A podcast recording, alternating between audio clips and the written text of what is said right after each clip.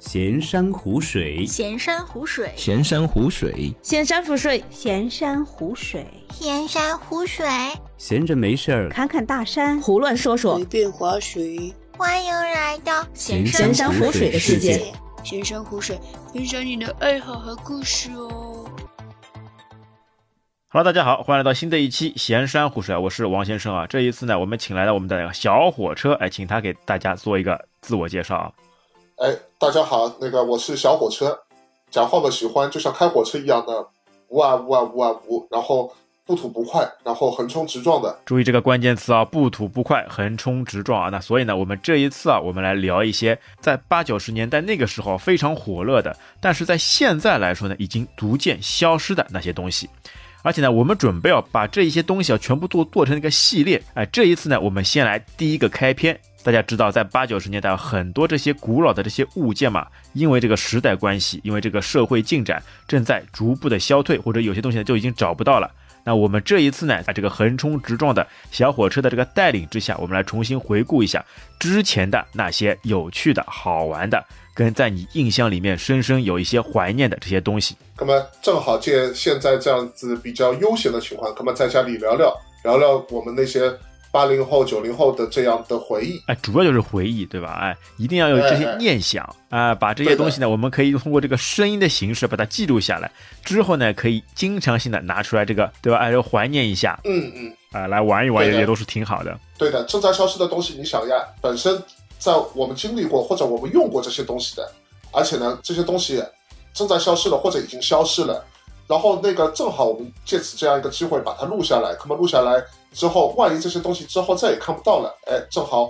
在我们的语音的这样一个记录下面，对吧？借这个机会，不说那个那个未来的人吧，我或者是后辈吧，至少呃有的这段记忆，记忆当中有这样东西，呃，当你作为爷爷的时候，对吧？坐在那个太师椅上，一边摇着蒲扇，一边呃晃着那个椅子的时候，对吧？还可以有东西可以侃侃而谈。是的呀，是的呀。哎，那我们的小火车啊，那我们从什么地方开始呢？从哪一部分开始入手呢？那么要讲这个消消失的这个东西的话，那么可能光是这样一期节目要讲很很多很多，肯定是讲不完的。那么正好和王先生一起合作呢，我把它分了下类。那么总结起来呢，有衣食住行这几样东西，对吧？跟我们日常生活离不开的。哦，衣食住行，哎呃，哎四大金刚。哎哎哎，四大金刚。那么基本上我们衣食住行里面挑几样来讲讲看，呃，让大家回忆一下啊，我们到底是之前穿过什么东西，对吧？用过什么东西，或者吃过什么东西。那么正好八零后、九零后啊，甚至零零后，那么正好我们一起来回忆一下。呃，而且这边要先给听众们说一下啊，因为我们这个坐标嘛，主要是在这个上海，嗯所以很多东西呢，可能都是跟上海文化有一些关系的。嗯哎、但当中呢，肯定也有很多在其他地方、其他省份也会出现的一些物件，大家到时候都可以那个观察一下了。是的，哎，那小火车，那我们先从我们的那个衣食住行的那个衣开始。那衣啊，大多数情况来说都是那个穿的一些服装或者是一些哎其他的一些穿着的佩戴的物件。哎，你来说说看，有哪些东西在之前啊是非常火热的，但是在现在呢都已经基本上来说已经销声匿迹的东西呢？哎，那么讲到这个衣呢，正好，那么我小时候所经历过的，首先一样东西呢是假领子，这个假领的，那么王先生知道吧？哦，嘎铃的哎，这个东西呢，在上海这边呢还是蛮多的，其他地方好像并不是特别多哦。这个这个倒是的，哎，那你来说一下，哎，什么是嘎铃的？为什么会用到这个嘎铃的呢？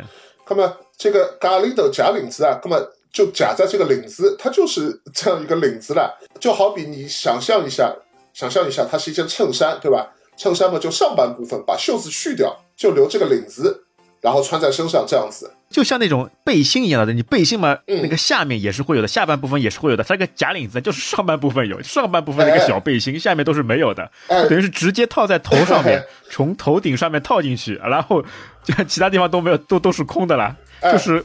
看感觉上面就是那个好看一点，对吧？你穿外套什么，比如说你穿穿一个西装，哎，你里面肯定要是要穿那个衬衫的呀。它这个呢，就是衬衫的那个上半部分，下半部分就没有的，这个就很有趣，很奇怪的。对对的，王先生讲的对的。那么首先呢，假假领子，你讲的一个，它有两种款式。我看我我爸以前穿过，我爷爷以前穿过的一种款式嘛，就像你刚刚讲的，那么就像一件小小汗衫一样，就那个是套进去的，头套进去，然后哎这个领子露出来，然后这样约一约，就像真的你穿的一件衬衫一样。另外一种呢，就刚刚讲到，他不是把袖子去掉了嘛？然后的话呢，也是上半部分至少大概有一到两粒这个纽子，就像衬衫一样，旁边呢还有两个洞，哦还有还有几个纽扣，哎，至少有一到两粒这个纽扣。那么那个袖子不是去掉了嘛，就留下来袖子左边和右边两个洞，让你手可以伸进去，就像穿衬衫一样的这样穿法。只不过说，哎，穿进去它的位置正好是有的时候高于胸部，这样起到一个领子外面露出来的这样一个效果。但是你觉得吧，为什么会有这个东西的出现呢？假领子嘛，关键这个领子是干嘛？是衬衫领子。那么当时八十年代，包括八十年代之前，那个七十年代、六十年代，那么物资匮乏嘛，你想买，我们现在买一件衬衫，对吧？要多少钱？最便宜的大概二三十块钱买一件，对吧？那么当时那个八十年代、七十年代，你想转到那边，那个二三十块钱，对一个工薪阶层来说是多大的这笔支出啊，对吧？肯定是那个衬衫那个时候，要么很少很少，要么就是可能可能就买不起。那么怎么办呢？那么有些正式场合肯定要碰到的了，对吧？比如说，哎，结婚要去吃喜酒，要去吃完，然后呢，再来的话就是，哎，要拍那个照片嘛，比如说要拍证件照吧，要拍这种标准照吧，对吧？拍这种正式场合之后要出席怎么办？总归要有点面子了。你没有买衬衫，可能你要打扮好看一点，哎哎，面子要好看，还是为了面子嘛，要穿的要根本上海话叫三清四落，对吧？要穿的好看一点，打扮的这个正式一点，就把这个衬衫的这个假领子穿在里面，哎，就像你穿这件衬衫一样，外面套一件背心啊，或者套件外套啊，根本看不出来。我感觉这还是个那个历史遗留的物件哦。因为之前呢，哎在物资匮乏的那个时代嘛，哎，通过这个哎假领子，对吧？你面子又有了，哎，哎然后形象又好了，哎对吧？自己保暖什么措施嘛也做好了，哎，还是挺不错的。但随着这个时代的进步啊，人们的生活水平越来越高嘛，那他就正式的那个退出了那个历史的舞台。所以你现在来看，嗯基本上整个市面上完全没有这个东西再出现了，它已经没有这个出现的一个必要了。哎，这个倒是的，目前倒是那个完全这个假领子市面上看不到了啊。只记得只记得那个有一次，那个应该是小学毕业的时候，那个时候呢，我们学校里面不是要拍那个毕业照嘛，就规定啊一定要系红领巾。但是小学毕业，我记得那个时候已经是衬衫到可以买得起的这样一个年代了。然后呢，我就记得一个同学很清楚，那么他来拍好这个毕业照，然后要把那个红领巾要把它去掉拿下来的时候，那么外面外套这样一拿，哎，他一脱，一脱，哎，假领子出来了，哎，假领子就出来了，然后旁边小朋友都在笑他，这样这一个情确实是很好。玩的呀。你不要讲哦，现在这个假领子还是有的。那个又要讲到前十几年吧，那个时候呢，我家不是在那个杨浦区那边嘛，老房子嘛，不是要到那个公共浴室去洗澡嘛，对吧？哎，那个正好洗好澡之后，碰到几个那个年纪大的那个老爷爷，对吧？哦，哎，这些老爷爷可能还保持这样的传老统，爷叔，老爷叔、啊老亚叔，他们可能保持那个时候还是过来的这样的习惯，哎，就看他们也穿过穿过这个假领子，即使不带领带，那么他们也是内衣穿好，外面套个假领子，再穿一个一件羊毛衫，还保持有这样的习惯的。那么再来，那么十几年之后到现在，那么基本上 公共浴室也去不了了，那么这种老爷叔啊等等也见不到了，那么好像就再也没有看到过有这些东西了。哎，你有碰到过吗？有些假领子上面直接有这种领带的，假领带、假领结，直接跟那个假领头一起配套的，就一戴就全部都好了，一套头服务啊。你光是王先生，你这样说，好像、哎好像是有这个印象的，上面上面有这种领带的，对吧？呃，我刚刚还想到啊，现在来说呢，假领子呢也是还有一个地方会有这个市场的，哎，你知道是哪里吧？哎，这个倒不清楚。人家那个拍照，这种拍古装戏的时候，古装戏它不是古装都是长衫外套嘛？哎，有的时候呢需要这个假的这个领子，它其实也不像这个我们原本的这种领子是套上去的啦，哎就像一条那个丝带一样的，哎，在你那个领领脖上那个围一圈，围一？圈就像一个内衬翻出来，哎，这种感觉，这个 这个地方，哎，在这个拍照上面还有的时候还能碰到这样一个假领子，这样一个 这样一个物件呢。啊，这样子的。啊看看来可能也算是古人的这样一个智慧了。那么呃，延续到现在，假领子以另外一种方式存在着，在发挥余热。哎，这些东西呢，之后呢，都看看是不是这种历史遗留物件，或者是不是这种哎非遗物件。哦哟，那 到时候就不得了了。光光是这样说，假领子也算一个非遗物件了，可以算是说是一个文化遗产。哎，你衣上面，哎，还有一种，哎那个手帕，我不知道现在还有多少人会用哦。哎，这个小手帕，你记得吧？嗯以前我们小的时候一直会用到这个手帕的，那个时候没有什么没有这种一包一包餐巾纸的，要哎擤鼻涕什么的都是拿手帕拿出来来弄的了。嗯，王先生，你一讲倒是勾起我这样一个情怀了。讲到手帕，哥们光是我这样一回想啊，还是小时候，还是那个时候幼儿园或者托儿所的时候，哥们哎，对对对，哎，当时就不像现在王先生你这样说的，有这样餐巾纸可以随手抽一张，然后去擤鼻涕，对吧？小时候哥们人小嘛，擤鼻涕可能也不自觉的，正好是随时随地如果要醒了，那么身边肯定找不到餐巾纸的。那么那个时候，我记得那个呃家里人，包括我妈妈或者我奶奶，就会帮我买一些这个手帕放在家里，一次性可能他买的时候那个买的很多，然后要的时候就拿一块，然后比如说我去幼儿园了，我去托儿所了，就叫你随身带着。当时我那边这个幼儿园的话，它有一个特色，不不知道王先生你有没有经历过？反正我记得幼儿园也有，托儿所也有，他们那边老师就规定了，你把这个手帕，然后呢要把它约一下，那么约成长条，外面不是穿衣服吗？你要拿一个这种别针，然后呢去把它给别在那个胸前左侧或者右侧。哎。对对对对，有很多，特别是这种幼儿园的地方，对吧？怕你这个手帕掉了，一定要拿个别针别上去。然然后呢，这样子别别在这个左侧或者右侧，然后你就成了一道亮丽的风景线了。哎，装饰物了呀，对吧？像人家丝巾这种装饰物很好看的。然后呢，这个手帕有五颜六色的，包括花的也有。说到风景线是怎样，比如说那个时候幼儿园不是我们要老师让我们排排坐，对吧？带出去，然后呢去看电影，去到公园里面，就是我记得小朋友就这样站成一排，然后呢每个小朋友那个衣服上面都别一条手帕，然后风这样吹过来还可以飘扬，就感觉蛮好玩的。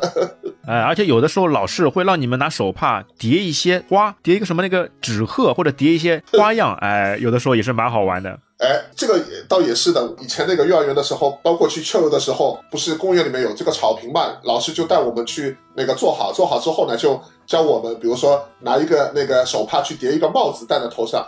讲到这个帽子，王先生，你知道怎么叠吗？哦呦，这个忘记了呀，老早就忘记了呀。哎，这个帽子就你还记得的？哎，手帕它不是有四个角的嘛，对吧？一般都正方形的，就很简单的那个正方形的每个角，然后呢就把它这样子弄一个结，然后他当中四条辫子就收起来了。收起来的话，戴在这个头上就是一顶帽子一样的。哎，而且还有一种幼儿园老师特别喜欢玩的那个丢手绢那个游戏，我不知道小火车之前有没有玩过？哎，丢火车啊，不 说丢火车就丢手绢，对吧？找一个人出来，哎，我们其他小朋友们围成一个圈，他在后面走，哎然后唱着什么那个歌，什么丢啊丢啊丢手绢，丢到他就哎偷偷教的在一个人背后把手绢扔下去，然后就逃啊，然后这个人要起来去抓他，哎，啊抓不到嘛就他来，抓得到嘛就换人来，这个也是很好玩的一种游戏了。光是王先生您这样讲，好像真的是回忆满满。以前大多数的这样快乐时光就是玩丢手绢这样玩出来的。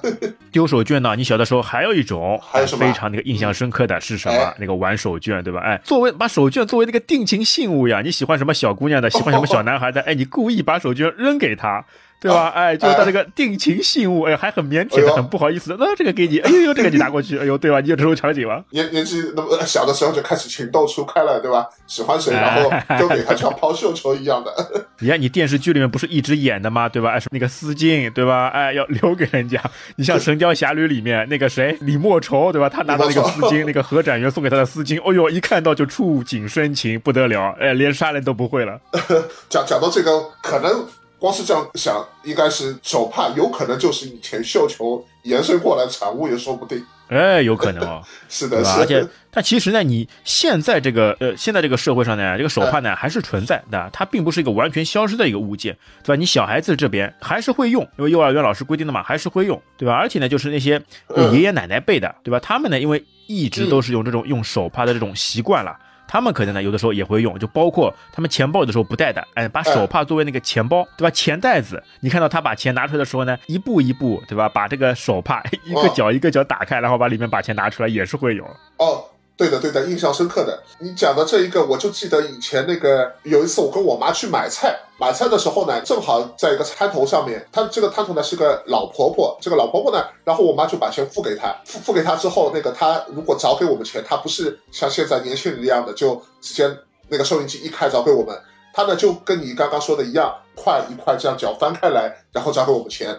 哎，这个印象深刻的，有的有的。那还有一种是什么呢？嗯那就是那个上海的这个文化遗产了，我觉得是这种嗯老客了，对吧？西装嘛，穿的笔挺，然后呢，一定要把手绢呢约成一个什么像这种火炬一样的，或者这种角一样的，哎，塞在那个上衣的那个西装外侧口袋上面，对吧？哎一定是露出来的。哎，哎露个脚出来让人家看看，啊，这个就是枪死呀，上海的枪死呀，看起来就非常老热，非常牛逼的。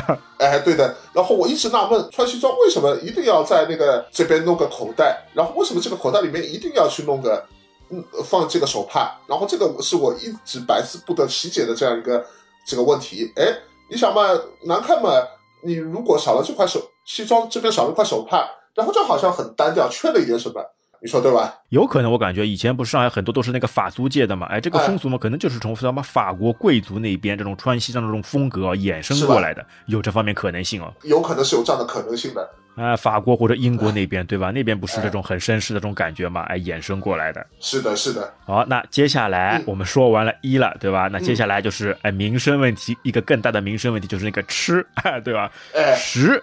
那是啊。吃的上面，哎，有些什么的这物件现在已经没有了呢？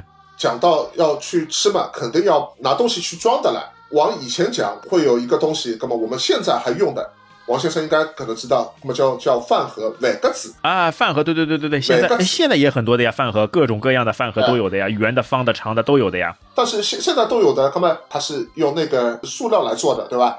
但是那个以前最最早的，你有印象吧？那么最早最早这个碗格子啊，这个饭盒啊，它是用铝制品，它是用金属来做的。哎哎，对对对，铝的，哎，现在好像都看不到了，哎这是为什么呢？光是这样子看，第一嘛，可能是还是方便了，因为铝制品嘛，第一它金属的，对吧？那么再来金属价格可能要比现在塑料要贵。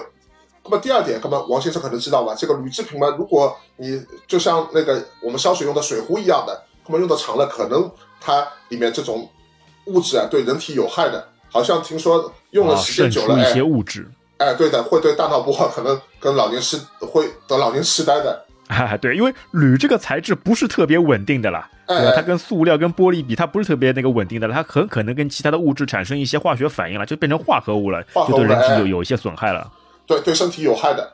但是无论如何，最早的开端它还是用这个铝金属来做的，你记得吗？它是那种那个呃，比颜色稍微有点深的，不像那种不锈钢有光泽的这种金属。然后呢，呃，长长的，上面有个盖子的，这样一盖，然后的话就开始就可以把饭放进去，就可以开始热了。哎，对的，就 因为那个时候还有一点，哎我觉得为什么呢？因为那个时候没有微波炉的啦。哎，对吧？你这个金属的，你现在放微波炉不能放的，那个时候没有微波炉的呀，就一般性嘛，都是放在什么地方蒸一蒸、热一热。那这个东这个时候嘛，铝的也正是正好，因为它哎那个热传导快呀。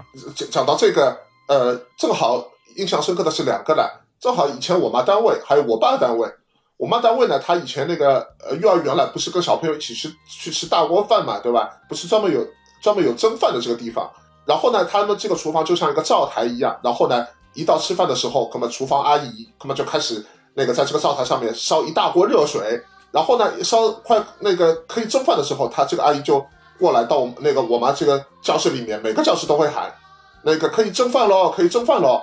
然后呢，那个我妈就把自己的那个哎还要敲一敲，对吧？拿那个哎哎铝铝的盒子敲一敲，当当当当当。哎，是的，是的，他他会拿一个那个盒子，然后敲一敲，这样咚咚咚跟那个通知我们每个教室，我妈就把她那个饭盒拿出来，里面都是饭。那个有些小朋友如果他家里自己带饭的，或或者自己带点菜的，那么也一样的把这个铝铝的这个饭盒拿出来，然后一起收集起来，给到这个厨房阿姨，让他们去蒸。那么我爸单位里面呢，那么他是那个汽车工厂了，那么工厂他们要吃饭怎么办？那么那个时候食堂还没有，专门会有一间这个烧水的这个车间，哎，当也是当时的这个特色。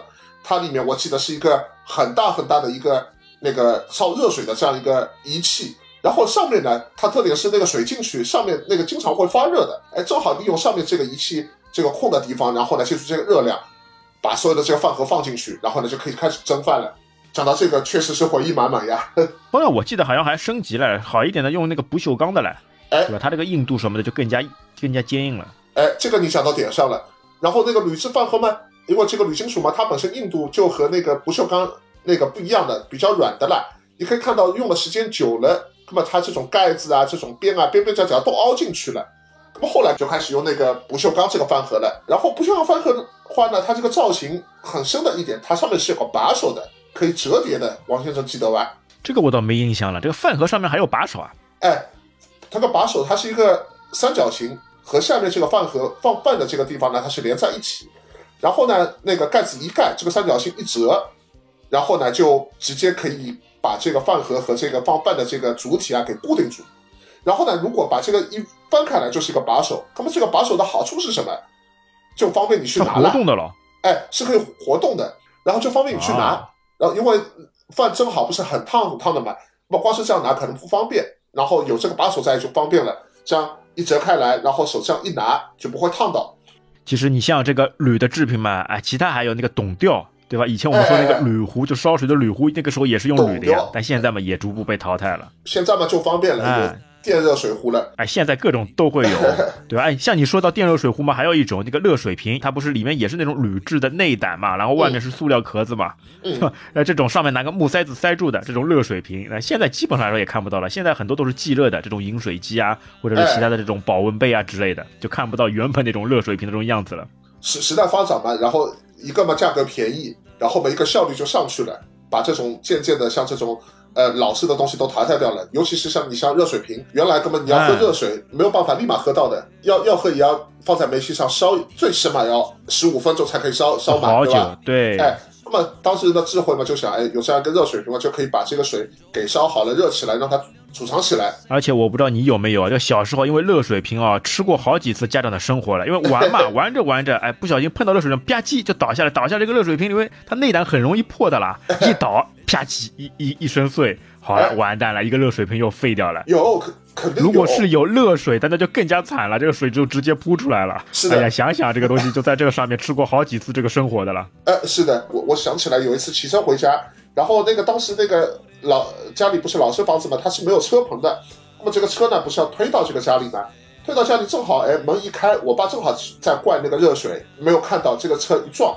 两个热水瓶哗啦它全部碎掉了，然后我爸就大发哦哟雷霆，吃了，个耳光还好，有没有烫到？有没有烫到？哎幸好了，幸好没有烫到，但是你想，还好还好，危险啊！是呀是呀，哎，这个热水瓶呢，还是 所以呢，现在也是逐逐步被淘汰了。这个东西还是有风险的了。是的，正好还有一点，王先生你你可能不知道的，除了天冷你放热水之外，那么天热的时候想到了，它还可以去里面放冷饮的，哎，放放那个什么冰霜、哎哎，冰霜、冰饮料，因为它等于是保温的啦，它保温的呀，哎 不管是热还是冷，都能帮你温度保住。哎，这个这个就题外话了，但是不得不说，那个时候也是物质比较匮乏，那个时候不会有什么可乐啊，对吧？也不会有什么美年达啊，不会有这个什么七夕雪碧的哎，，那边只有红包橘子水呀，哎，我们对吧包冰冻，的那个 红包橘子水、哎，对呀，红宝橘子水红宝橘子水。那么要保持这些那个温度怎么办？当时的话呢，我们家后面有一个那个呃小的杂货店，哎，这个杂货店那个也是回忆满满，不过不展开说了。只不过呢，当时正好王先生说到，像这种有这种冰冻的橘子水卖，那么冰冻橘子水卖怎么办？怎么去储存，对吧？不像现在，那么有这个冰箱啊可以储存，有这种瓶子可以装。哎，正好他那个店员想起来，包括我们想起来，那一到天热的时候，我爸就拿这个热水瓶拿一只，然后放到那边，然后去装，装好之后把这个塞子一塞拿回来，这样倒出来也是冰冰凉凉的，也是一整个夏天的回忆了。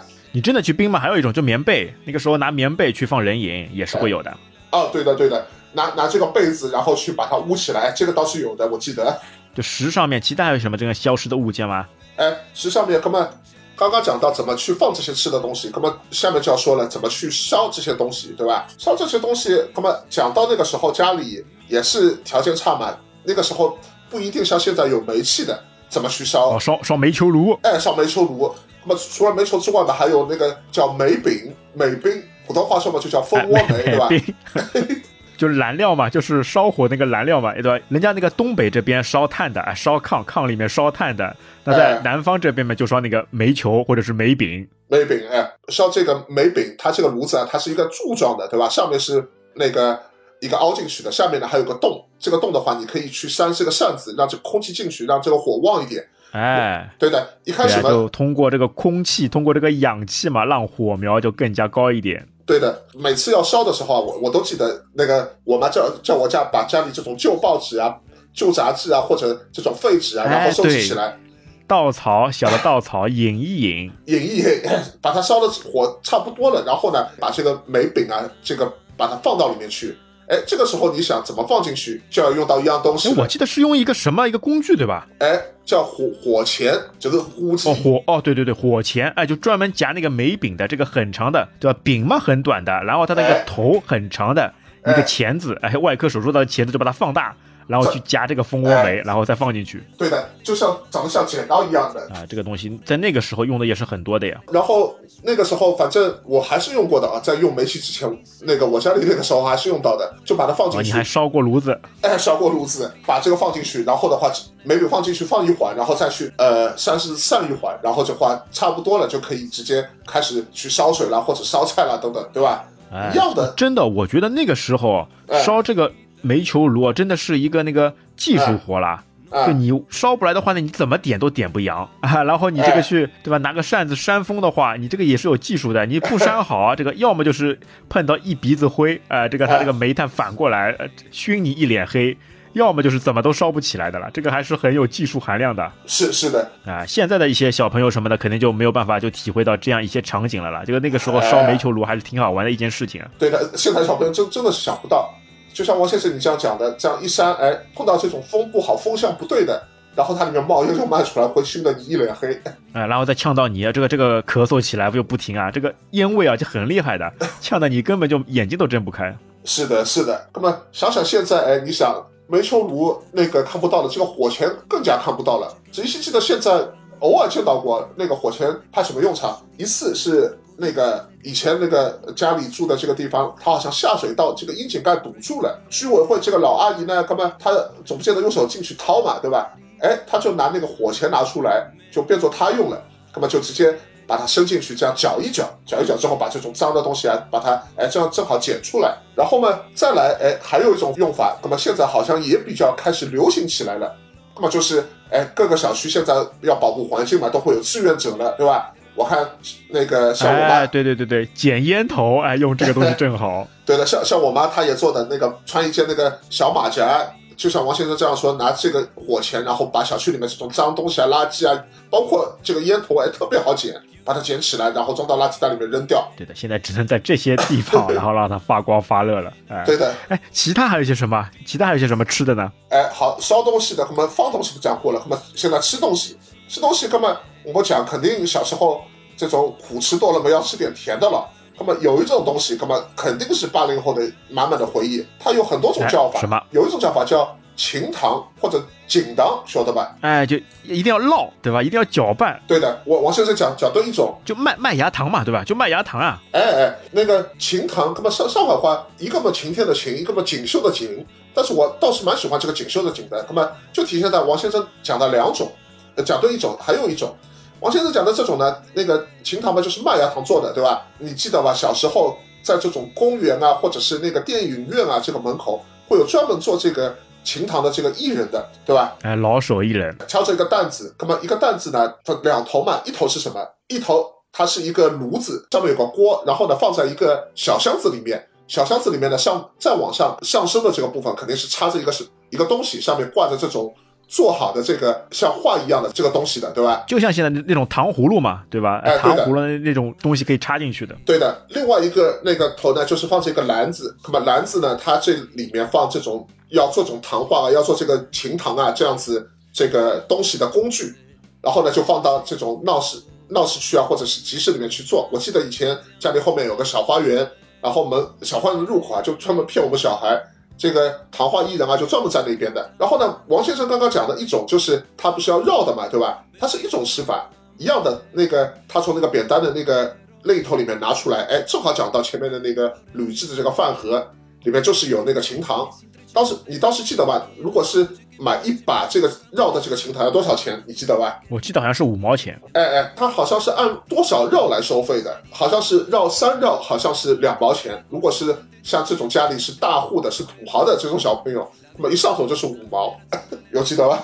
哎，我反正就就每次记得就是五毛钱，哎，可以绕一串。绕绕的时候呢，它放在这个铝制饭盒里面去绕，然后呢，一开始那个这个它是透明的麦芽糖的这种焦糖色，对吧？然后呢，绕到后面，绕到后面这样子，它就慢慢的，变白。哎，对的，变白了，开始变浑浊了。这这这个，然后哎然后呢，这个绕法也也有那个两种，一种是两根棒头的，大多数会有两根棒头，还有那种玩的很溜的这个小朋友，就拿三根棒头，一只手两根棒头。哎，我们都是是用三根棒子的，三根，我们都是三根棒子哦来回绕。啊，是吧？哥们？那你肯定是玩这种糖玩的很厉害的，很厉害的了。像我到现在还只会两种，呃，哦，还两个棒头。因为小孩子嘛都喜欢这种甜的东西，对吧？哎然后你这种琴糖嘛，因为它一个嘛又能吃，另外一个呢又能玩，你的一一边绕。那还有呢，就人家手艺人嘛会做出这种各种造型，哎，什么孙悟空、猪八戒、哎唐僧，还还有什么那个哪哪吒之类的，哎，做很多的造型也非常有趣的了。对的，这个就讲到秦唐的这个艺人了，那么因为他不是要到这种闹市区去骗我们小孩子嘛，肯定是另外一种吃法，就是像这样子画出来这种东西嘛，那个孙悟空、猪八戒等等，但是它也有面积大小的，对吧？比如说你哎做一个孙悟空，可能可能只要不同价格嘛，哎，面积大的价格要贵嘛。哎，对的，如果如果做那个猪八戒，或者做一个花篮啊，做一条龙啊等等，那么呢，它可能要面积大了，那么可能成本就上去了。对对对，你这样一说，我又想起来了，对吧？哎以前他们就很坏的，因为怎么样来骗你小孩子的钱，让你更加有趣呢？那个时候我就感觉啊，就第一次那个看到过那个盲盒了，一个大转盘，让你开奖，让你转，对吧？哎，一个箭头你转，哎，停下来，哎，一次转多少钱，对吧？然后停下来，停到什么就给你做个什么，然后给到你。有些小伙伴运气好的，哎呦，好大一个龙啊什么的；有些运气差的，哎呀，一转什么一个小鸡，哎呦，这个就很小的，就比较可惜的了。对的，王王先生看看来我们都是那个共同经历过的啊。我我也遇到过，就是一个转盘，这个转盘上面，哎，这个那个做这个糖的这个艺人就开始狡猾了，他把这个面积大的这个糖，然后呢可做的小一点，然后面积小的这个糖呢做的大一点，然后呢你转一次好哎，对，像也是它那个转盘上面有格子的嘛，哎，格格子就把它子的大小做一下。哎，对的，然后你这样一转，转到有些小朋友运气好，可能转到大的，哎，过到大的，然后开心死了。然后有些小朋友大多数都是转的小的，然后就做了一个小的东西。我还听说为什么会大多数都是转到小的，因为他们哎做手脚的啦，他们转盘里面呢有那个磁铁的，哎然后他手上呢你转的时候呢，它里面呢又有一块磁铁，哎，然后呢就干扰这个结果，等于作弊抽老千的啦，就完全把这个箭头啊就往小的地方引，哎所以怎么转怎么转都转不了那个最大的那个奖品的了。哎，呃，没想到这像这样里面这个玄机也被王先生看出来了，对吧？好像我也依稀记得是有哎这样子一个东西的。然后有一次被我知道，好像他们在这个上面作弊，我气死我了，我以后再也不做这个转盘了。但是之前之前在这个转盘上面我还花了不少钱呢。对的呀，一个嘛好玩，一个嘛好吃，是还是很怀念的了。是的，是的，现在这个呢，基本上来说呢，市面上也看不大到，除非要你到一些什么这种庙会，或者是像那个新世界，呃，不是新世界，那个大世界，西藏路上面的大世界，我记得那个时候大世界那个重开的时候，它下面有那个民俗一条街的，对吧？它里面包括有剪纸啊，哎对有那个做铁界里面圈啊，也有做做这个糖画的。对，有的时候去过去进去参观一下，怀念一下，对吧？它一个嘛糖，就麦芽糖这种做出来的各种东西呢，还有这种捏面人，那个时候也是非常风靡的呀。捏出来各种黑猫警长、葫芦娃这种捏面人，它虽然说不能吃，但是造型什么的也是非常好看的。哎，正正好一样的，他们小的时候骗我们小孩。我记王先生你这样一讲，我就想起来了，正好他们肯定是沆瀣一气的。那个糖做糖的这个艺人在旁边，正好他对过，正好是这个捏面人的艺人。合作关系，他们也是强强联合 啊。因为捏面人嘛，他会有色彩的，对吧？他各种颜色加到那个面料里面，然后捏出来各种丰富多彩的。我我记得那个好像做这个黑猫警长，他的那个胡须啊等等，哎，他是专门拿这个黑颜色的面团，然后用一把梳子这样一按，然后就变成这样一个胡须了，就很快就弄出来了。光是这样说，现在看啊，这个他们手巧也是很巧的，对吧？这就是一个传统技艺嘛，对吧？现在这种传承人基本上已经都已经很少很少了，因为人家都不去做这个了，有有更好的这个谋生的这个手段，就不大做这个玩意儿了。哎，特别还有一点，你这样一讲，虽虽然那个有，而且第一呢，它高大上起来了，只能放到这种民俗的这种一条街的地方来看了。第二一种就它价格上去了。有一次我那个我记得，除了大世界之外，不是还有那个城隍庙嘛，对吧？那边也有一条街，然后正好也有这个做这个糖的这个画画糖的这个糖画艺人。你你知道里面光是做一个这样一条龙，它要多少钱？你知道吧？这个现在起码二十块钱以上了。哎，对的，起码现在都是两位数了。当时我记得他要三十五块钱一个，我现我心里想吓一跳。哦对的，三十五块哦，以前小时候光是这样一个糖人，我记得很清晰的，只要六块钱一个。对的，看来还是物以稀为贵啊。像这个文化少了，东西少了，那么价格也就上去了。但也确实是愿意为这个文化买单嘛，因为对于这种可能即将几十年以后可能即将消失的东西，那现在呢还是能够支持的，还是想办法去支持一下。对的，这是一代人的怀疑了。如果像王先生现在有女儿了，对吧？那如果我以后如果有小孩的话，我肯定要，如果这些东西可能还在的话，那么我肯定要带家里的小朋友一起去跟他说啊，这个是爸爸以以前小时候那个所经历过的，哎，这就很有意义的嘛，是是让他去重新走一下你之前走过的这条路，让他也是是体会一下原本人们的生活方式是怎么样的。是的，是的，吃的呢，其实其实还有很多，那我们只是摘捡几个比较印象深刻的嗯哎东西给大家分享一下。那接下来呢，嗯我们到那个住，哎，住上面又有很多好玩的东西了。住的话，那个讲到这个印象深刻的，那么现在正好是四月份，天慢慢热起来了啊。除了你身体发热之外，还有一样东西比较讨厌的，你知道王先生吃什么吧？是什么？就蚊子这种蚊子，还有这种虫啊，哦哎，天热了，蚊子、苍蝇就满天飞。还有苍蝇，哎，最讨厌就苍蝇了，满天飞。然后的话，这个就想到了以前那个小时候作为四害嘛，蚊子、苍蝇、蟑螂，还有那个蜘蛛，对吧？然后呢那个，哎，还有臭虫。那个时候如果要去消灭它怎么办？怎么办？杀虫剂啊，哎，就牵涉到是后面来了你讲的这个杀虫剂。然后呢，当时这个杀虫剂那个不像现在那么发达，有这个雷达啊，对吧？喷一喷就好了。然后呢，当时杀虫剂，而且那个喷这个杀虫剂的这个喷壶啊，而且我依稀记得小时候属于管制商品，那么外面好像基本上买不到的。嘿嘿，哦哟。王先生经历过吧？对对，你这样一说，就是像一个喷壶一样，它像什么呢？哎就比较像现在，它有两部分组成嘛，一个呢哎是一根管子，然后另外一个呢是它的那个哎对吧，存放那个药剂的地方，就有点像现在那个水枪标水枪，对吧？两部分组合在一起，它那个管子呢就比较像那个哎打气筒那个管子一样，然后呢你就后面加那个气，要把气压给打进去。哎，它有开关吗？还是直接就嗯后面一打气前面就出来的？我反正用的这一套那个是直接后面一个东西一推一推就出来了，没没有哎开关的，没有开关的。气嘛，就在后面加压对加那个气压，对的气压加到一定程度嘛，它前面就直接就喷出来了，对吧？像天女散花一样，直接像淋红头，全部都散出来。哎，那里面装的那个药水是什么？是是敌敌畏吧？反正药水有各种那个各样的名字来。然后小时候我住的这一块的话，它本身名字很奇怪的，就叫六六六哦，六六六啊，这个牌子啊，这个六六杀虫剂。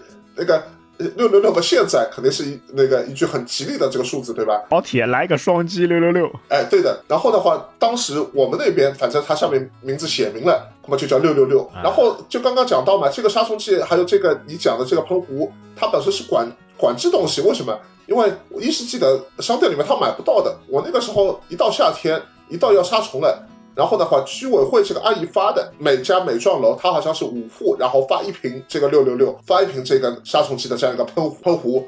然后的话呢哎，这个六六六它这个瓶子那个不知道王先生当时是怎样的哦，它是就像那现在这种装农药的这种瓶子一样，上面是茶色的这种深颜色的，骷髅头，哎，对的。有个，有个骷髅头，然后两两根大叉啊，对的，有一个那个骷髅头，然后的话下面有个大叉，然后上面写明是有毒，谨慎使用。因为那个时候呢，小孩子啊用的不多的，因为这个东西大家长不让你用的了，哎，就怕到时候出现什么问题，因为这个东西还是比较危险的了。特别有的时候呢，以前我们玩那个打水枪的时候，人家拿的是水枪，我们看到有一个小朋友，他就拿了一个这个杀虫剂的这个管子出来，没有人跟他玩的，都怕死了，都直接就走了。谁跟你玩啊？拿个杀虫剂来玩打水枪，吓死人了。那个我我小时候好像遇到过的，那个小朋友就拿这个打气筒一样的这个那个喷壶，然后当这个水枪来喷，对吧？哎，这这是这样害害死人了。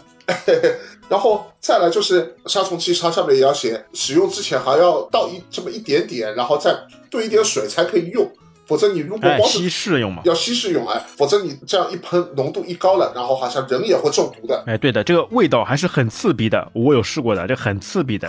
喷好以后有点晕晕乎乎的感觉，所以一定要那个开窗透风，哎，绝对不能密闭的环境。哎，但好像是喷的时候是要密闭的呀。哎，然后隔呃一个小时、半个小时之后再进去，进去以后嘛，第一步先开窗透风，哎，后面人再慢慢进去。是吧喷好以后人不能进去的，人要先到外面去躲躲起来一段时间的。当时反正能喷的时候，那么正好是夏天嘛，天很热，那么怎么办？那个时候，哥们我爸下班回来了，那么要喷了，他呢先烧饭，烧饭全部烧好了。那个时候天热嘛，门口正好有块空地嘛，我们在外面吃。然后的话，他就进去喷，喷好了之后门一关，窗户一关，然后外面吃饭，吃好饭嘛就乘凉，乘好乘凉那个时间也差不多了，对吧？像你刚刚说的，大概一两个小时差不多了，然后我们再进去，门一开。不过当时门一开，那个味道也是蛮蛮重的即使它稀释好之后，哎，说到这个杀虫剂嘛，我还想到一个东西，现在也逐渐没有了，就是那个苍蝇拍，对吧？你现在家里面人们都是这个电动苍蝇拍了，没有这种原始的。对吧？一个塑料当中有很多这个缝隙，然后拍苍蝇的那个时候就比赛，跟小伙伴比赛嘛，谁拍的多，哎，一拍一个准。现在想想都没有了，现在除非在人家这种餐馆里面可能还会有，其他地方就看不到这个苍蝇拍了，被那个电蚊拍给取代了。哎，王先生，你这样一说的话，好像是的。这个苍蝇拍好像那个现在倒是确实没有看见。然后讲到这个，我拍苍蝇的话，那个真的是用苍蝇拍去打这个苍蝇啊，真的是很白痴一样的。每次苍蝇这样飞过来，我这样一环开始环起来，这个苍蝇就飞走了。但是或多或少像你一样的，我们身边小时候真的呃都会有一个拍苍蝇的这个高手。我记得我小时候旁边一群小伙伴，那个时候不是拿苍蝇拍去拍苍蝇嘛，总共会有一个这样一个小伙伴去拍苍蝇的时候，他一拍就拍好几十只。哦，练出来的手艺，对吧？人家说佛山无影手，啊、无影脚，他是佛山无影手。无影手，对的，你以前小伙伴有碰到过吧？他真的可以像电视剧里面演的，拿那个筷子去把苍蝇夹住吧？你有碰到过这样的小伙伴吗？这个倒是没有了。难道你那边有？哎呦，哎呀，电影里面还是假的，这种事情从来没看到过。最多我看到有小伙伴怎么样呢？他就徒手，就用两只手来拍，哎，这个还是有的。呃，是吧？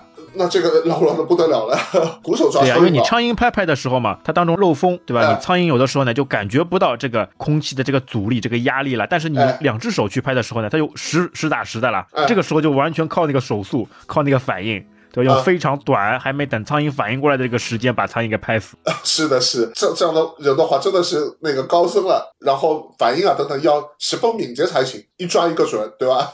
对啊，这就是苍蝇拍的故事。哎，我记得柱上面其实还有一些东西，啊就跟我们刚刚说的那个一也是有关系的。那个缝纫机，嗯那个以前人家办婚礼、结婚时候的什么老八样，对吧？当中哎，什么缝纫机、电视机、什么自行车、八仙桌这些东西，嗯哎，必备的一个缝纫机。这个以前你你们你们有过吧？哎，缝纫机的话，真的是那个时候，好像结婚的时候每家都要是必备的这样一个家具了。我家里也有一台的。哎，对的，下下面嘛脚踩。用用用那个皮带带动上面的那个滚轴，嗯对吧？一一个一个把这个针穿针引线一样的来回钉来钉去。对的，不过讲到缝纫机嘛，也是跟这个物质匮乏有关嘛。那个时候不像现在，你要买衣服随便到服装店里面看中就买了。那个时候你看到别人穿，你服装店里面不一定买得到，即使有卖的话，它这个价格也很贵。而且那个穿针引线蛮麻烦的了，我有穿过的，上面那个线圈放好，然后一根线从好几个地方几个小孔里面穿过来穿下去，最后再穿到线里面，还是蛮讨厌的了。是的，是的，好，好像它这个不像你本身穿针的话是拿在手上去穿，对吧？它那个缝纫机那个针，它一定要是竖在那边的，那个洞嘛，而且更低。你穿的话，你眼睛这边要凑上去，然后穿进去才行。哎哎，你还记得吧？这个缝纫机它是可以翻下去的，它上面那个机头嘛是可以翻到下面去的，它里面有个内胆嘛。我以前小时候呢，还专门把这个缝纫机嘛变成我的书桌，就帮我变成我的课桌。人家修衣服的时候呢，那我就不用了，他们翻出来，哎、来那个修修补补弄衣服。哎、不弄的时候呢，就把它翻下去作为一个课桌，哎、我在上面写字读书还是蛮好的。这这个倒是了，哎，这个上面哦，还有一点我可以跟大家分享一下，我在这个上面也闯过大祸的。闯过什那个它不是翻来翻去的嘛？哎，我那个时候因为把它翻下去的时候呢，我拿手，我拿我的大拇指哦，左手的大拇指去把它翻，但是呢，因为那个东西比较重，那个时候人也小哎哎哎，一下子翻下来呢，那个力量呢达不够，然后就吧唧哦，就手就被卡在那个转转下来以后那个缝隙当中的了，哎呦，然后手直接就断掉了。呃，断掉了。哦哟，那个时候小啊，这个大概就四五岁左右啊，哭死痛死啊，然后赶紧的家长帮我把这个断手啊 没有丢掉，哦把它拾起来，那个飞奔到医院里面，哎让医生帮我来缝补。哦呦，好像他们后面跟我说，那个缝补的那个医生嘛是个实习医生，实习医生，哎呀，他没有补好，他没有帮我接好，知道吧？现在这手上面呢有一条就很明显的这种疤痕，还能看得到。哎呀，哦想想看啊，差一点我的手指就没有了左手的大拇指就没有了，好险好险。你光是这样说了，王先生，然后我这边一听，然后心里面就咯噔一声，就觉得，哎呦，当时肯定是很痛很痛吧？哎，这真的、哎、痛不痛啊？现在已经不记得了，但反正呢，现在这个手上那个疤痕啊还是存在的，还没有接好的这个疤痕还是存在的。哎，还是有的那个时候就手指就骨头断了，哎，皮没断，皮连着，嗯骨头断了，哎呦，血淋淋的，很吓人的，哎呦，哎呦哎呦，真真的是刻骨铭心的一个伤痕了。哎，所以我对这个缝纫机印象特别深刻呀。是是的，是的，缝纫机的话，本身给你带来那个儿时做衣服的这样一个回忆，做工作的回忆，还有手上那一道伤疤的这样一个血腥的回忆。其他其实还有很多好玩的东西，像这个这痰盂罐，上海人说的一个痰盂罐，因为以前那个小的时候，对吧？它没有什么那个厕所的呀，公共厕所呢也比较远。那有的时候晚上起夜，你想要上厕所怎么办呢？就拿这个哎痰盂，哎痰盂来弄一下。哎但是最近我看到这个痰盂又被人家翻出来了，被国外的这些网友翻出来了，好像在那个易贝上面人家有拍卖的，把这个痰盂作为冰桶用。想想都好好笑啊！哎，对的，因为痰盂 它上面的那个人家印花嘛，一般性都是喜或者是两条鲤鱼都是印在上面的嘛。哎，人家老外觉得这个蛮好看的，蛮有中国文化的，就拿过来放冰桶，放放冰桶对吧？啊，那哎，放冰桶。以前我们拉的地方，他们现在变成吃的地方，对的。然后他他们像这样子冰桶的话，那个冰冰什么东西啊？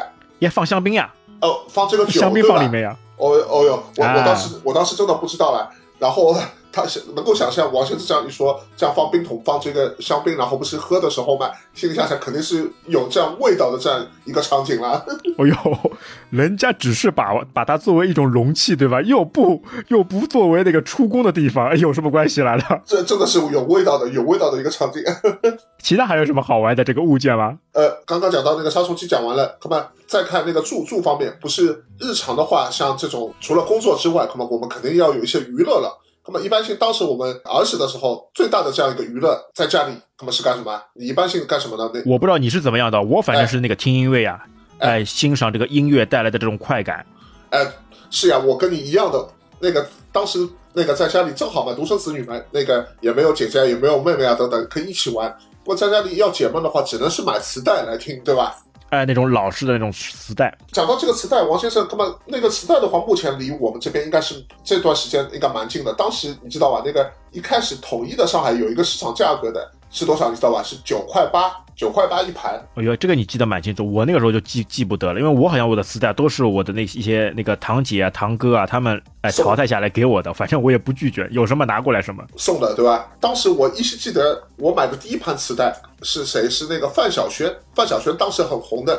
哎，我是张惠妹，你买的是张惠妹。哎，姐妹，我还我还记得磁带名。哎，有的有的听过的，我也听过的了。那个你是我的姐妹，你是我的 baby，对吧？啊，对对，就就是这个感觉。对的，当时那个上海市场价统一的，我去任何一个音像制品商店，包括新华书店也买那个磁带，对吧？都是九块八。那么后来呢，还是有一个已经消失了的一个音响店，叫美亚音响。那个王先生有印象吗？哎，美亚，哎，对对对，美亚音响，那个美亚音响里面，它除了那借这个录像带啊、借这个片子看啊之外，还有就是卖磁带。哎，它正好好像诚信要打价格战一样，每一盘那个国内的这个磁带，它都卖到九块五。哎呦，便宜了，便宜了哎哎抓客户。然后呢，国外的磁带都是十二块钱一盘。后来呢，我记得一系列的那个索尼公司出的，比如说像 Celine Dion 啊，或者是像周杰伦啊、像李玟啊，以前都是索尼唱片的，对吧？后来就涨到统一价十五块钱一盘了。然后那个这个磁带，反正当时是疯狂的去买了，已经是初中的时候了。只要是今天有一个歌星他出了一盘专辑，明天有一个歌星出了一盘专辑，反正一只要一出，我反正第一时间都到那个美亚音响那边去买。我他那个某某的专辑出来了吧？有的话我就立马说啊，拿一块给我。那个时候很火热的呀，但我觉得就磁带呢，它有个问题，就是嗯它不是分面的嘛，A、B 两面的嘛，嗯哎，老是要自动那个手动那个换带，有的时候感觉比较讨厌啊。哎，这上面你有什么就特别的一些方式吧？手手动的换代，那个如果你要去让它快进啊或者快快退，对吧？当时哎，有一个统一的这个方法，不知道王先生有没有经历过啊？拿家里的这样一个铅笔，去烙吗？哎，这个铅笔磁带上面一拿出来，不是有两个那个洞洞眼了嘛？然齿后轮一样的，齿轮一样的，你就把这个铅笔正好哎卡进去，它那个天衣无缝的严丝合缝的就放在这个正好卡住，卡住。如果你要快速的那个快进啊或者快退啊等等，哎这样插进去，然后这是在手上这样缓，缓的速度快了它就快进了，缓的速度慢了它就那个快退了，比那个本身那个录音机啊或者收音机啊上面快进或者快退啊要方便很多。哦，这样的哦，还有这个技巧的，哎呦，这个我倒不知道，哎，这个倒蛮好玩的，你用手动的方式来快进，那么讲到这个，当时不是买了很多这个磁带嘛，对吧？我们就直接同学几个就这样子来回的这样子听，你听了张三的听完了，然后我要听你就借给我，哎，相互分享，对吧？相互分享。但是呢，相互分享，你想有的哥们，想一直听下去，占有欲就上来了。与其这样分享，到时候你还要还给别人，哥们当时零花钱嘛只有一点，出来那个盘总不见得都是全部买回来了，那么怎么办？哎，市面上面又有一种方法出来了，就是那种空白带。空白磁带自己录，用这个空白磁带，这哥们就可以自己在家里翻录了。当然了，翻录家里也有条件的哦，像我家里那个时候一穷二白。只有一台那个单放机，那怎么办？有我们以前那个初中班级上面有几个这个同学，家里不是正好是土豪嘛，对吧？录音机上面它是双卡位的，有 A 卡和 B 卡。哎，哎我也有一台是双卡位的，是可以翻录的。它可以翻录的。那么第一呢，如果这盘磁带你听好了，你占有欲上来了，想去占有它，那么怎么办？你就当时那个美亚音响啊，或者这个音像制品店里面，它也是有卖的，但是这个价格要远远低于那个有内容的磁带。我记得好像是五块钱到六块钱一盘。但你有感觉吧？你这样翻录的话，等于是盗版了，对吧？哎，虽然你没有流通，但你也属于盗版的一种了。对啊，根本就把现在其实盗版没什么两样。不过当时也是要解决那个时候的这样一个困难嘛，对吧？哎，刚需啊，刚需嘛，反正困难到你的这个面前了，肯定会想出千万种这个方法去解决的。那么。当时的话，有种你整盘这个磁带，那么都觉得蛮好的，那么你就直接把它圆盘放 A 面，空白盘放 B 面这样子录。那么还有一种情况就是，你觉得这个盘里面呃两首歌好听的，然后那个盘里面那两首好听的，那么怎么办？那么我们就一样的去录两首，然后停停，再换一盘，然后再这样录两首再停停，正好一张那个磁带里面变成一个大合集了。哎呦，还要通过手动不断调节，精确到这个时间轴上面，然后去控制。哎，你还记得一盘磁带一面是可以录几首歌啊？你这空白磁带来说。它不是分六十分钟和九十分钟的嘛，对吧？一盘磁带基本上如果六十分钟，你想那个五分钟一首，如果是六十分钟，一边三十分钟，大概是六首歌左右吧。哎，其实录磁带，因为我不是有那个双仓库的那个录影机的嘛，哎，那个时候呢，我就是 A 面那边就左边那个它是放，然后鼻面那个啊就是右边那个仓放一个空白的一个磁带进去，然后按一下那个录音键，录音键嘛就是跟现在也一样的，就是一个圆形的红色的一个按钮。而且它是按两个键了，一个是就箭头向右的跟这个圆形的这个录音键两个一起按下去。但是我那个录音机呢，它因为时间长了嘛，有个问题是什么呢？你按录音的时候呢，它会跳，它自己开关呢会跳起来，这个就很讨厌的了。录不了怎么办？后面就怎么样呢？就完完全手动啊，就用力把这个手嘛，把这两个按钮嘛，就强行的按下去，不让它跳起来。但是缺点就是你人就等于是在旁边不能走开的啦，就完完整整的一盘子弹全部听下来。哦，也有这样的经历的，对吧？哎，一直按着它才去录才可以。还有一件事情呢，就那个时候，那个空白录音带嘛，因为价格也比较贵，就买买不了的时候怎么办呢？去翻，把什么小学的一二年级的什么英语的那个磁带，这个有很多的呀，它配套的教教学的一个磁带拿出来，把它那个写保护口打开，变成可以翻录状态，然后就直接把英语磁带录成，对吧？一些歌曲。啊，或或者是一些相声，那个时候我也比较喜欢听相声的，都录成这个。这个还有个好处是什么呢？你就可以堂而皇之的在父母的眼皮子底下，哎，你放到录音带里面，然后戴上耳机自己听，哎，跟他们说起来，哎，我在听英文，哎，你看是英文磁带，结果听他们都是一些自己喜欢的东西。哦哟，那个时候还是比较佩服自己这个聪明才智的了。哦，这样子瞒天过海的，对吧？哎，怎么办了？哎，人家说的呀，道高一尺，魔高一丈，你一定要想到一些方法，让家长们防不胜防。困难那个。来临的时候，肯定能想出 N 种这个变通的方法。再来，你想想看，像那个时候去这样翻录这个磁带，哎，正好跟我们现在去下载 MP3 啊，去把它刻那个时候刻成那个 CD 盘啊，没什么两样，还是这样传承下来，慢慢的、慢慢的，以另外一种形式传承下来，对吧？哎，现在嘛，科技更加高级了，那方法更加方便了。那那个时候呢，也是在这种乐趣当中，自己不断的去 哎，自己钻研翻录，哎，这种乐趣当中来度过的。对的，有的时候想想，哎，你如果喜欢一个歌手，又没有钱去买他的磁带，哎，正好你的朋友有，那个时候去问他借，这样的话也是能够听到，享受听的这个时候感受，以及享受这个你自己录好，然后今后可以长久听的这样的感受，也就是白嫖的这种感受了，也蛮好的。而且你看啊，就现在这个这种录影机什么的也都没有了，就包括那个收音机，对吧？调频听 FM 的这个电台的这个收音机也基本都没有。因为现在嘛，要么就一些一台手机嘛，就直接搞定了，或者像现在有什么智能音箱之类的，通过网络嘛，也都可以是非常方便的收听，那它也就没有存在这个必要了。哎，而且你想想看，那个之前那个七十年代的时候，对吧？比我们八十年代还要之前七十年代，那个时候不是特别流行这种四喇叭这种大的这种录音机嘛？人家就扛着扛着出去到广场上，穿着喇叭裤，哎，直接去跳霹雳舞。哦哟，那些场景啊，也有的时候我们那个时候想想也是非常有趣的。对的，讲到这个，我看过一部一部影片，虽然七零年代我当时没有出生了，名字的话就不说了，可能大多数没有看过，但是里面就讲到。一个男的和一个女的不是相亲嘛，对吧？相亲，然后哎，嘎榜友，跟榜友相亲好之后，他谈的快成熟了，这个女的要去这个男的家里去见家里人，见家里人呢，正好哎，那个他妈烧了一桌子菜，然后让这个男的和这个女的呢一起吃。这个男的这个朋友，然后就就觉得哎，他们两个这样吃吃的不尽兴，专门从家里拿出来一个四喇叭，然后放音乐，然后放到他们两个当中，诚心就当一个物理的电灯泡。他说哎，你这个拿这个四喇叭，然后。这样放一点是音乐热闹热闹，哎，这个东西那个时候也是要要些钱的啦，这个东西也很贵的，一普通一般性工薪阶层啊都是买不起的。你想买好这个四喇叭，然后就像你这样子说的，把它当成现在这种随身听来用，就扛在大街上，然后去跳霹雳舞，对吧？哎，那个时候有这个四喇叭，等于现在你有一辆什么奔驰 S 系列的，哎，这个豪车啊，或者是法拉利一样的这个情况呀。是呀，是呀，确实，想想那个时候，哎，那么大一个东西拿出来，确实蛮那个的。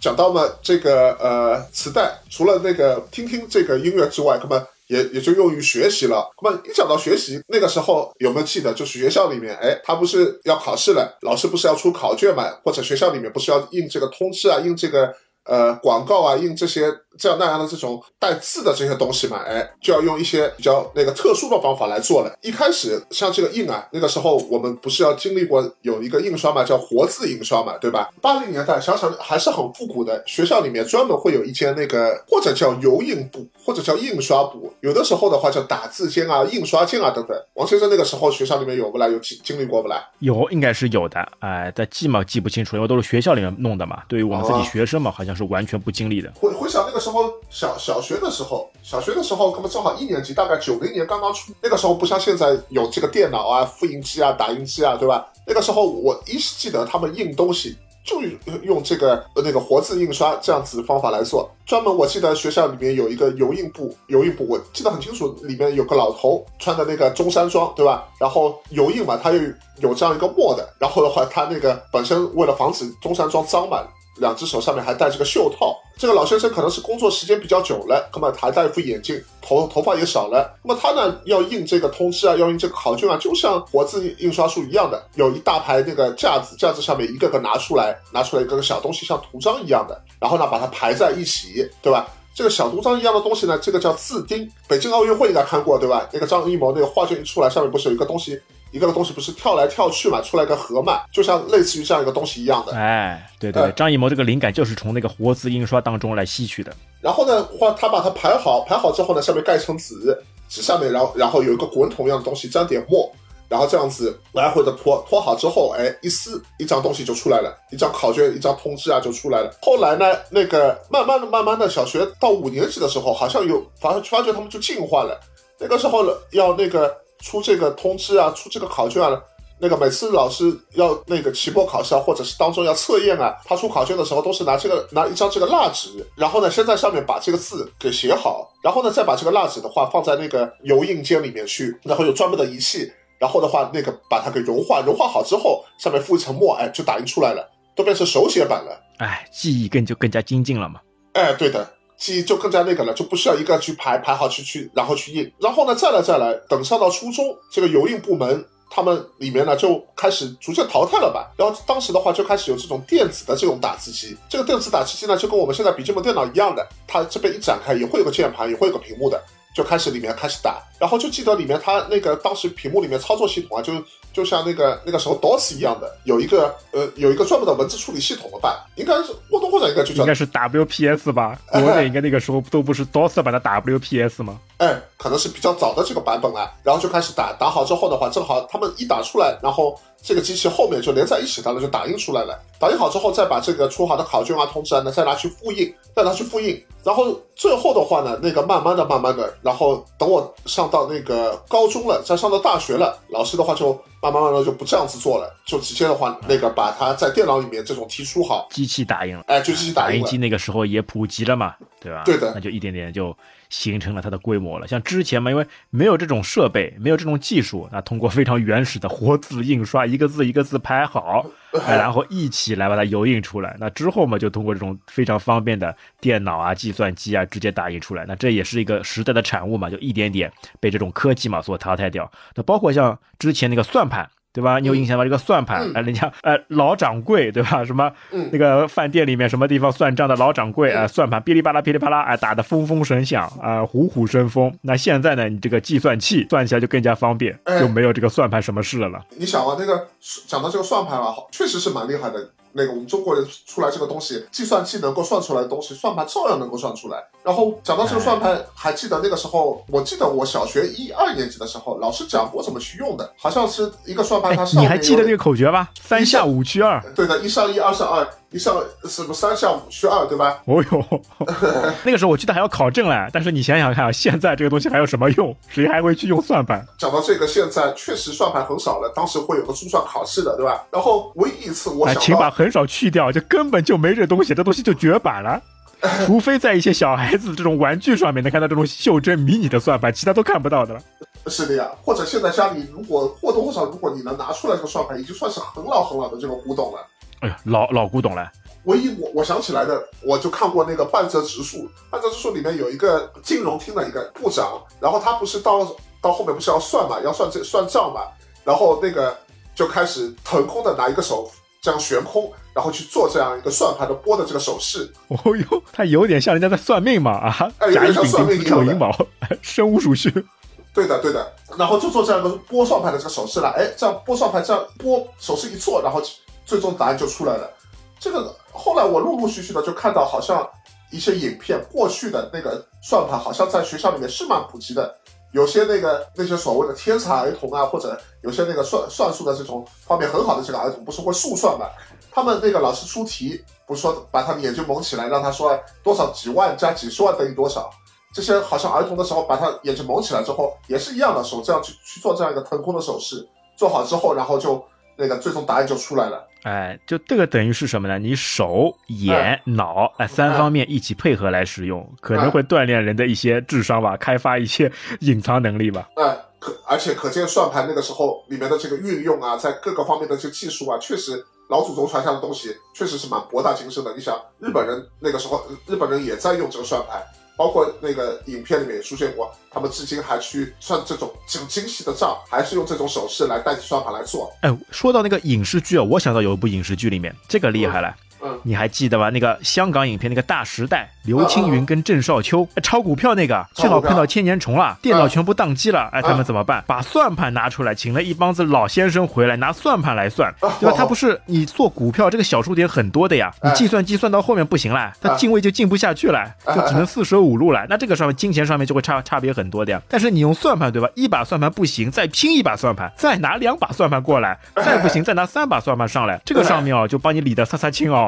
这个是算的非常准确的，哎，这个电影我还印象非常深刻，非常有趣的。你知道，我依稀记得了，那个郑少秋好像是叫丁蟹，对吧？他下面那有五个儿子，哎对的，后来都跳楼了。对呀、他就是拿那个计算机来算，结果被刘青云打败了，算到后面这个价格都不对了，后来就后面就巨亏了了。哎，正好碰到千年虫，整个计算机全部都断掉。是还是一样嘛？这通过这样一个事件就能够提升体现出这个老祖宗传下的东西啊，到目前应该还不算过时的了，还是可以用的了，而且能够解决本身计算机也解决不了的一些疑难杂症。但是就觉得这种随着时代的这样慢慢的变迁啊，这种物换星移啊等等，那个这种东西就淘汰了。但是有些东西淘汰了，就像算盘一样，确实是蛮可惜的哦。一个时代嘛，一种产物，该淘汰的嘛还是要淘汰，要不然这个新进的科技怎么能更加发挥出来呢？这个倒是，对吧？哎，那我们再来说说看，最后一个行，嗯对吧？衣食住行的行，这个上面你还有记得是什么？现在是逐步被淘汰的东西吗？哎，行的话，哎，说到这个嘛，肯定要说到交通工具。但是你想，现在车啊、飞机啊、那个轮船啊等等，都还都淘汰不了的，对吧？但是跟这个相关的一样很紧密的东西，以前哎有些东西就慢慢不见了，那是车票或者是现在的这个呃轮船票，王先生还记得吧？哎，这是车票，但是现在这些票不是也是会有的吗？哎，但是当中还穿插了一些已经消失的东西。现在老早老早车票是什么样子的？就是跟你的食指这样差不多长的一张小票，对不对？你还记得吧？当时包括现在也是一样，这个车票上面有一格格让你坐几站。卖票员的话，他会拿一个夹子去打一个洞。然后它也是一个演变的过程来，你时间久了，每次去买票卖卖票员去打这个洞，可能也觉得烦的，可能会漏掉的，对吧？那么后来有一样东西就发明出来了，叫月票。啊，对，月票，哎，印象深刻，对吧？一个月你随便坐车，呃，都是可以。哎哎，但月票上面是打洞吧？还是就我好像记得月票只要直接给售票员出示一下就可以了，不用做什么处理的。哎，月票的话比较方便的是，不会让人有迹可证的是，第一上面有照片，对吧？第二，每个月的这个月票它上面花头啊、颜色啊是不一样的，哦，这样的。对吧？你比如说一月份它是紫色，二月份是红色，三月份是绿色。哎，他们买票一看啊，他们对一对照片基本上像你了，那么就放过你了，就不会逃票了，对吧？我记得那个时候不是你上车以后嘛，哎，它没有什么自动喇叭里出来的，都是售票员自己说的呀，对吧？上车请买票，月票请出示，哎，对吧？是这句话吗？哎，是的，是的。那么再来，随着你时代的这个推移，后来慢慢的这个车车钱不是涨涨价了嘛？一开始我记得最早你坐一个公交车要多少钱？要只要是五角钱，对吧？后来变成现在一块钱、两块钱了。后来呢，你买票又出来一个那个比较新颖的方式，就是哎，他反正这个车从头开到尾都是一块钱，都是两块钱，他索性就把一块钱、两块钱做成票，然后呢，那个当时出来一种叫预售票，或者上海话说叫奔票，这个王先生有用过吧？有这个我倒没印象了，还有这个票票的。啊，那个时候因为我到我爸那个工厂那边去接他或者去玩的时候，经常用的，也就是我爸每个月他到那个公交站头那边去买这个预售票，这样一沓子好像是少则二十五块钱，那个或者多则的话好像是五十块钱一沓。然后的话呢，里面比如说有五角钱的一沓的，或者是有那个一块钱或者最多两块钱的一沓的，然后这个就方便了，你上车你就不用去一个个国资这样掏出来，或者就不用去。那个拿这个大个大的纸币让卖票人去找零了，然后你就拿出来，比如说，哎，你称一块钱的就拿一块钱的本票，两块钱的就乘两块钱的这个本票，然后的话呢，再来五角钱的，或者你要一块五的，或者是那个两块五的，或者是等等等等，你就直接哎这样子。搭配组合就可以直接把车钱付掉了。哦哟，想想那个时候啊，还是这个 对吧？比较麻烦的，哎，各种各样的 票要阶梯型、阶梯制的嘛，各种各样都有，哎，不像现在啊，就全部都统一。而且现在车票支付起来呢，要什么无线支付、什么二维码支付，还是方便很多呀。对呀，包包括那个手机这样子，Apple Pay 这样刷一下就好了。那么再来演化到后面，那么现在就这样子无，基本上卖票员数量少了，那么可能就无限投币了，对吧？那个时候你想一个月票，哎，渐渐的就没了。还有嘛，就是这个预售票也是出来过一阵子啊，也没了，也比较短暂的。啊，对，因为我完全都没有这方面印象。是，除此之外，坐这个是坐车了，像还有坐轮船，船票的话呢，它也是一个圆的，也就是一个塑料币。哎，对对对，你让我想想，船票那个时候，哎是。就就像一个现在这种硬币一样的呀，一个个牌子，对吧？然后你买好以后，它有一个像到和尚庙里面去烧香的一个香炉一样的一个闸机的地方，对吧？你把这个票投进去才可以啊。哦呦，王先生这个记忆倒是蛮深刻的，哎，对吧？哎，一个地方把这个把这个牌子扔扔进去。你你讲的对的，就像那个庙里面这个功德箱一样的，它上面是一个四角都像梯形一样的，当中有个正方形的一个洞，对吧？你这样盘子一丢，然后的话，由于是梯形有弧度的，它就滑进去了。哎，但是我不记得那个时候是怎么去判断你有没有投币，有没有投过票，它有没有什么闸道的了。这个箱子它前面不是正好是一个停嘛？停是。里面是有一个是那个监票员在的，一个售票员，一个监票员。箱子前面有个亭子，亭子的话前面一大块玻璃。这个反正轮渡公司专门就这样一个监票员坐在这个里面，看着进去的人。我要通过人工的方式来审核。对的，对的。后来的话呢，现在好像是高级了，塑料的这个币啊，不知道上海现在还有没有？因为我现在很少去坐轮渡了。但是呢，那个我记得是在厦门，我去坐轮渡的时候，它这个也是一样的塑料。这个塑料币它里面呢是有一个芯片的。王先生遇到过吧？哦，这个倒没有，像 NFC 一样的吗？呃，不像。NFC 它里面是有个芯片，芯片的话呢，正好是放在一个呃一样的这个投币机里面。这个投币机的话，它就是一条缝，然后它这个钱这样放进去，这样然后滴一声，然后上面有个数字牌，感应到了，感应到了，然后就是呃一，然后你的闸机就开了，你就可以进去了。我觉得这个他们肯定是从这个游戏机街机里面取件过来的，你投币，然后开始游戏一样的，哎，你投币，然后放闸，让你过去。对的，对的，可能是有这样方面借借鉴吧。那个正好感应得到，然后它就有这样 NFC 这样一进去，然后就可以开始直接呃放你进去去坐这个船了。哎，其实行的方面啊，从原本过来倒没有什么特别大的变化，对吧？你汽车嘛，最多就是型号有所改变，那轮船嘛也是这个外形有所改变，对吧？包括像这个自行车，以前那种都是那个二八式。对吧？老式的这种自行车，现在嘛各种山地车啊、跑车啊，对吧？那个都会有啊。其他大多数还都是差不多，但有一点我感觉改变还是蛮大的，还是这个自行车，对吧？现在就是铺天盖地的这个共享单车。哦哟，可以让你最后最后出行的这个一公里啊，可以方便很多，这也是一种城市进步的一种象征了。那个讲到以前这个自行车，你想你还要去买，有的时候呢，你买好去骑了之后，你还要防止被别人偷掉。想到以前我这个自行车好像买去上下学，然后都是骑车，或多或少也被偷掉过一辆。对啊，以前那个一部自行车等于一个人三四个月工资了。对吧？你那个八十年代初期的时候，人家很宝贵的呀。有的时候你下雨天都舍不得骑的，或者是有的时候地上有那个积水，这结果不是人骑车来，是车骑人。很多人啊就下水，把自行车扛在自己头顶上面，把它夯过去。哎呦，因为就是为了不让这个自行车进水，到时候会锈掉。哎，有有的有的有的，特别是走那个有种桥，它是往下走的这种，它里面是一下雨的时候，里面会积很厚的一点水。然后大多数那个以前上下班嘛，或者上下学嘛，学生就直接扛在身上，对吧？就这样直接趟过去。想想现在就没有人了，就不在乎了。这个自行车，反正现在共享单车铺天盖地，城市里面都有，对，就不用为这个出行所烦恼了。对啊，对啊，也也不担心那个被盗。对，而且现在的这些自行车嘛，里面都有芯片的，也不担心被盗。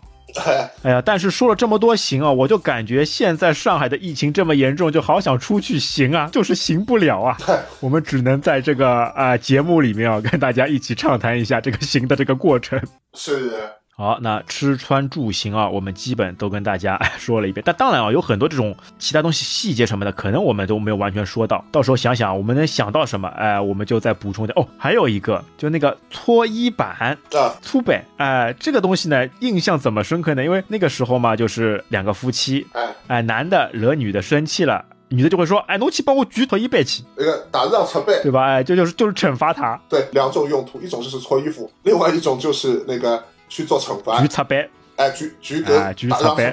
讲到这个惩罚，这个搓衣板作为一种刑你有跪过吧？也也跪过的呀。哦，那个有一次，那个我发了一个，哎呀，说到说到现在蛮丢人的。我考试考了不及格，然后我把这个考卷，对吧？然后就偷偷的藏起来，不给我爸那个签字，因为小时候那个考不及格要给家长签字的呀。后来那个我爸发现了，后来就让我去跪了。这个跪的话呢，它也有两种的，一种是木头的搓衣板，对吧？那么木头搓衣板一一边一边是平的，一边是有锯齿的，而且木头的搓衣板这个锯齿它本身很浅的，对吧？另外一种那个随着进化，它有一个塑料的搓衣板，因为塑塑料那个搓衣板它是模具这样压出来的啦，那么一压它肯定有一阴一阳两面，那么阳面就是有锯齿的。让你搓衣服的，但是另外一面它横过来，不像木头搓衣板，它是平的，它是凹进去的，知道吧？嗯。那么这样凹进去的话呢，它由于另一面它是有锯齿嘛，它后面这个锯齿就更加的这样深，然后包括呢，它会更加厉害。当中而且是空的这个状态了，你就把比如说一个易拉罐这样一个罐头做成一个楼梯的这样一个形状，对吧？楼梯你走的这一面是很像刀片一样嘞。哦哟，那你的膝盖就不是满满的伤害了。哎哎，正好哎，我爸那个时候当时惩罚起来也是蛮那个的，他让我跪的时候，正好家里有两块搓衣板，一块木头的。一块这个比较厉害的塑料的，让你选一个。哎，我让让我去拿搓衣板过来。那么我本身哎要防止这样子受受的轻一点，我总是拿拿那个木头的。这次考卷藏起来那个很严重的这个错误，我爸就发齁了。他说拿那个塑料的。好，我想拿塑料的就拿塑料的吧。然后这个塑料拿过来，我想跪那个比较浅的这个就搓衣服的这一面了。他说不行，你要反过来给我跪，反过来这样跪。哦呦，这个等于是满清十大酷刑之一啊，跪搓衣板。对的啊，那我想心心里想，哎呦，赶紧讲他。哎，那他有没有再让你头上再顶一个痰盂罐？在柜子上面？这这个这个倒是不是配套的这个刑具吗？这个倒是没有配套刑具。如果有这个上去，干嘛？这是形上加刑了，对吧？那你跪下来的，你这个感觉是怎么样的？呃，确实虽然爽酸爽。跪那个正面，小时候我由于跪多了嘛，跪了二十分钟到半个小时，基本上没问题。但是跪另外一面，哎呦。我基本上跪了大概五分钟，我就吃不消了，就哇哇叫了，膝盖上面酸痛酸痛，啊，那个缝就直接就卡到你的这个膝盖上面这肉里面，然后你一站起来的话，就一条缝，就要很慢很慢这个缝，然后在你的脚上再形成平面。你想想看啊，这样一个搓衣板啊，原本应该是洗衣服的这个利器啊，结果拿过来做这个刑具，哎呀，也真不知道是到底是谁想出来的，对吧？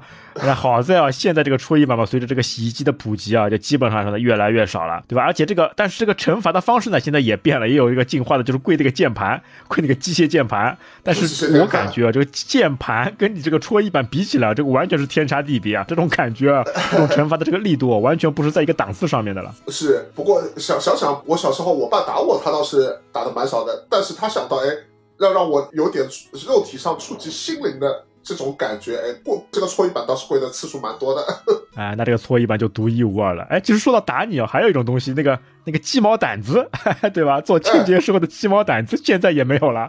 现在你们家还会用这个鸡毛掸子吗？哎，这个这样说的一一样的。以前那个小时候确实也被鸡毛掸子打过，然后现在这个鸡毛掸子家里确实是没了，对吧？鸡毛掸子反过来拿那个棍子，然后狠狠的抽你屁股、抽你脚，哎呦，这个也是很疼的，疼的那个刻骨铭心啊！也也是的，确实刻骨铭心的。然后小时候反正当爹的他打小孩子都是同一个打法。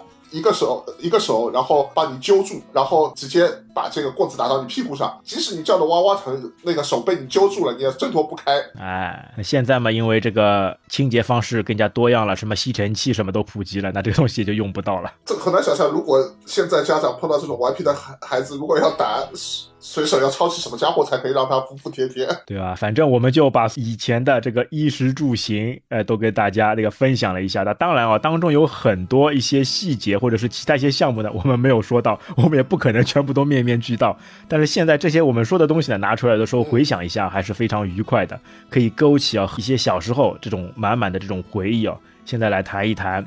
还是蛮觉得这个乐滋乐滋的，特别是呢，自己心里面回想一下之后，当你老的时候，你再跟你的子孙在摇椅上面，我们刚刚说的摇椅上面拿着蒲扇坐在摇椅上面，在跟他们侃侃而谈啊，也是作为一种非常好的这种经验来警示或者是教育后人，哎，不要忘记原本一些老传统、老祖宗传下来的一些东西，还是非常值得那个深思跟怀念的了。那你最后还有其他什么一些补充的吧？就像《寻寻梦环游记》里面说到的了，对一个人的影响可能要。把跟他相处的这段美好的时光啊，介绍给那个另外一个人，但是对物件的这个印象，可能或多或少也是要这样把它保留下来，或者把这个印象通过像我们这样的节目，很好的这样一个平台，对吧？把它给那个录下来，录下来的话，把它给分享出来，传递出去，让后面的人知道，在那个物资匮乏的年代，或者在那个比较艰难的年代，或者在那个充满回忆的年代，哎，有这样一个东西在。就像现在很多上海一些协会所发出的号召嘛，哎。的上海话就被人家越来越少的会说到，或者是一些上海的传统的一些文化、一些曲艺，哎，或者是其他的一些方面，就越来越越来越少被大家重视。那我们也希望通过这期节目嘛，可以让大家更加的怀念原本一些非常经典的一些东西。是的，是的。最后啊，就希望我们这期节目可以带给你一些怀念，可以让你在自己的心底也想一想以前在你身上发生过的一些点点滴滴。大家如果有需要补充的，也可以随时的在评论区当中留言。哎，对的，到时候欢迎大家跟我们一起互动。好，那这个作为那些年消失的物件的这个开篇啊，物品篇，我们就呈现给大家啊。之后呢，我们打算把这个呢做成一个系列。那之后呢，我们还会聊一些其他东西，那比如那些年消失的数码产品，那些年消失的玩具等等等等。那之后呢，就敬请期待。那也非常感谢我们嘉宾啊，小火车的倾情奉献。那这期节目就到这边，感谢大家收听，我们下期再会，拜拜，大家再见啊，拜拜。感谢您收听本期节目，如果您觉得节目对您有帮助，欢迎点赞、留言、转发，让更多的朋友知道我们这档节目。如果您对节目有任何的建议和想法，也请在评论区中留言，我们会虚心接受，积极改进。您可以在各大主流平台上对我们的节目进行订阅和好评。如果您也想成为嘉宾来参加我们的节目，欢迎查看我们在 Show Notes 上的微信公众号。您的支持是我们最大的前进动力。